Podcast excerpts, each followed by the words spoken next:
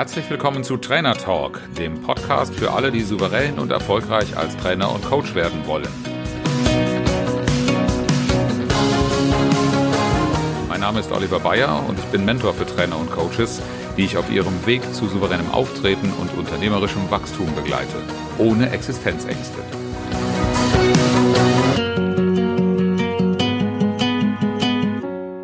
Willkommen zu einem weiteren Video in der Reihe Trainer und Coach von A bis Z. Und wir kommen so langsam zu den letzten Buchstaben des Alphabets. Und heute, im heutigen Video, geht es um die Young Generation. Im Englischen haben wir da mit dem Y doch ein bisschen mehr zu tun als im Deutschen. Äh, und gleichwohl ist das ein sehr, sehr wichtiges Thema, ein sehr, sehr wichtiger Begriff. Wir werden uns heute darüber unterhalten, wie können wir über diese junge Generation, die Young Generation und über ihre Bedürfnisse äh, klar werden und was können wir vor allen Dingen dafür tun, um als Trainer und Coaches mit dieser Zielgruppe besonders gut klarzukommen, beziehungsweise auf ihre Bedürfnisse einzugehen. Es ist eigentlich eine ganz, ganz alte, traditionelle Geschichte. Die junge Generation die wollen heute alles nicht mehr, alle nichts mehr arbeiten und ähm, die benehmen sich so komisch. Und das, ich habe mal ein Zitat mitgebracht, das heißt, äh, die Jugend von heute liebt den Luxus, hat schlechte Manieren und verachtet die Autorität. Sie widersprechen ihren Eltern, legen die Beine übereinander und tyrannisieren ihre Lehrer. Kennst du das Zitat? Das ist schon ziemlich alt. Genau gesagt etwa zweieinhalbtausend Jahre alt. Es stammt nämlich von Sokrates.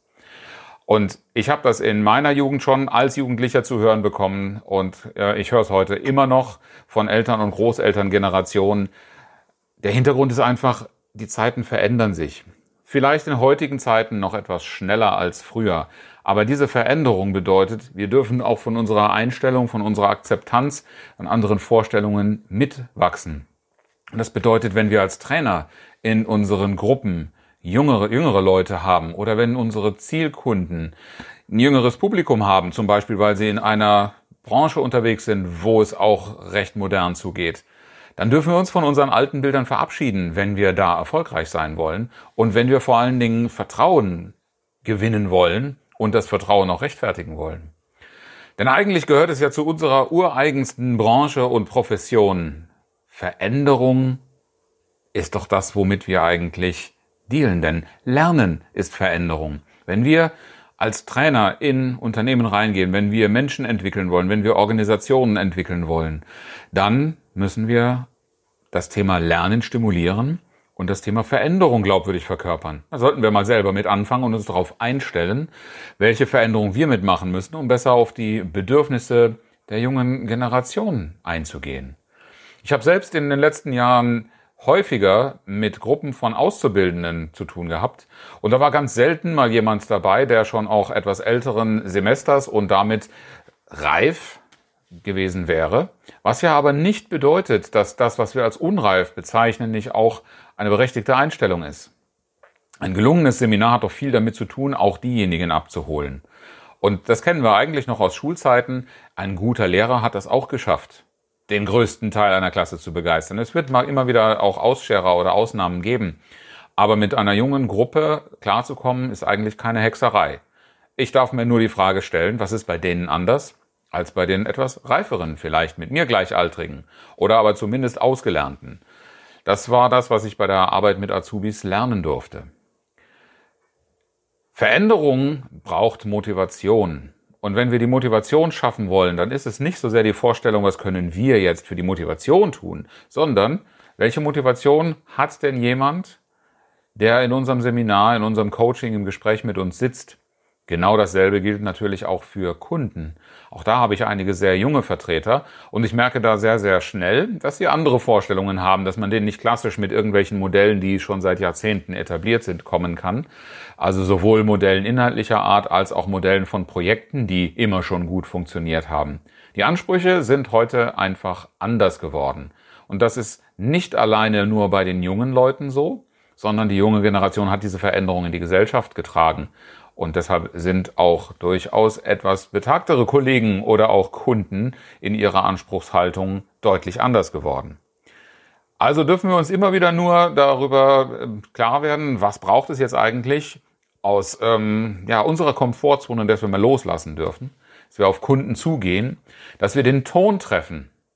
Den Ton, den die junge Generation, die Young Generation als angemessen empfindet, weil sie einfach anderen Bedürfnissen folgen, als das vielleicht tradierte Werte sind. Es geht mir aber dabei gar nicht so sehr darum, die tradierten Werte jetzt zu diskreditieren, ins Abseits zu stellen. Auch die haben ihre Berechtigung. Aber genauso eben das Neue. Und unsere Aufgabe sollte sein, uns so weit mit beiden Dingen arrangieren zu können, dass wir es auch verstehen, sie zusammenzuführen. Motivation entsteht immer aus zweierlei, zweierlei Dingen. Das eine ist, wenn uns irgendetwas nicht mehr passt, was wir unbedingt loswerden wollen, von dem wir wegkommen wollen, dann ist das ein Schmerz, den zu beseitigen lohnt. Und bei der jungen Generation gibt es diesen Schmerz auch. Ganz häufig höre ich dann so Begriffe wie langweilig, uninteressant. Oder es kommen eben auch Dinge, die, naja, was wir als Problem sehen, das ist gar nicht deren Problem.